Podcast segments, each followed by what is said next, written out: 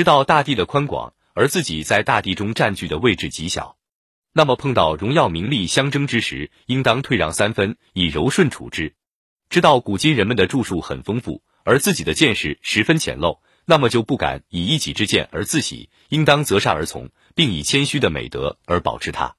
知道事情复杂多样，而自己所办的事情非常少，那么就不敢以功名自矜，应当思考推举贤才而一起去完成伟大功业。如果这样，那么自私自满的观念就可渐渐消除了。曾国藩认为，不管一个人是智慧绝顶者，还是大仁大智者，都是有不足的，不可能完美无缺。相反，愚笨至极的人也有可爱之处。本着这样的想法，尤其是他认为自己属于中才或接近于笨的一类，因而更注意吸取他人之长，以补一己之短。他的幕府就像一个智囊团，有什么疑难问题都可以出高招、献良策。在同幕僚长期合作共事的过程中，曾国藩经常以各种形式向幕僚们征求意见，在遇有大事决断不下时尤为如此。有时幕僚们也常常主动向曾国藩投递条陈，对一些问题提出自己的见解和解决办法，以供其选择。幕僚们的这些意见无疑会对曾国藩产生重要影响，这方面的势力可以说是俯拾即是。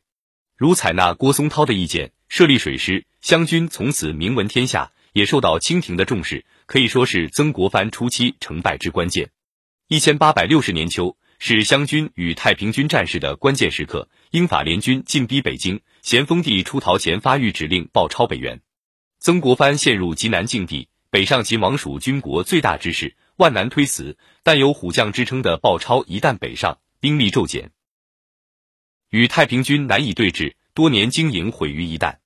曾国藩令幕僚各抒己见。最后采纳李鸿章按兵请旨且无稍动的策略，度过了一次危机。不久，夏安庆围天津，形成了对太平军作战的优势。而那些闻旨而动的秦王军劳民伤财，却一笑天下。其他如采纳荣闳的意见，设制品之器，派留学生出国，使他成为洋务派的领袖。类似事例不胜枚举。可以说，曾国藩是把众人的智慧为己所用的典型人物。他自己深得众人相助之意，也多次写信让他的弟弟曾国荃如法炮制。与此相反，曾国藩拒绝幕僚的正确建议，而招致失败或误意鼎废的事例也不少。如天津教案的处理，大多数幕僚通过口头或书面形式，直接对曾国藩提出尖锐批评，态度坚决，但曾国藩一意孤行，杀害无辜百姓以取悦洋人，其结果则问之书日数至，全国一片声讨声。汉奸、卖国贼的称号代替了钟鼎世勋，京师湖南同乡将会馆中所悬曾国藩的官爵匾额砸毁在地，几十年以来积累的声望一日消失干净。曾国藩晚年对未听幕僚劝阻颇为后悔，深用自救，引为惭愧。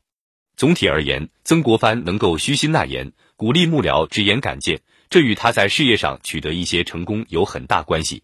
有人评论说，曾国藩以儒臣督师。山一运重，薛平大难，未成中兴之业，因由公之英文巨武，运机使然，亦由幕府多才及众思广众义也。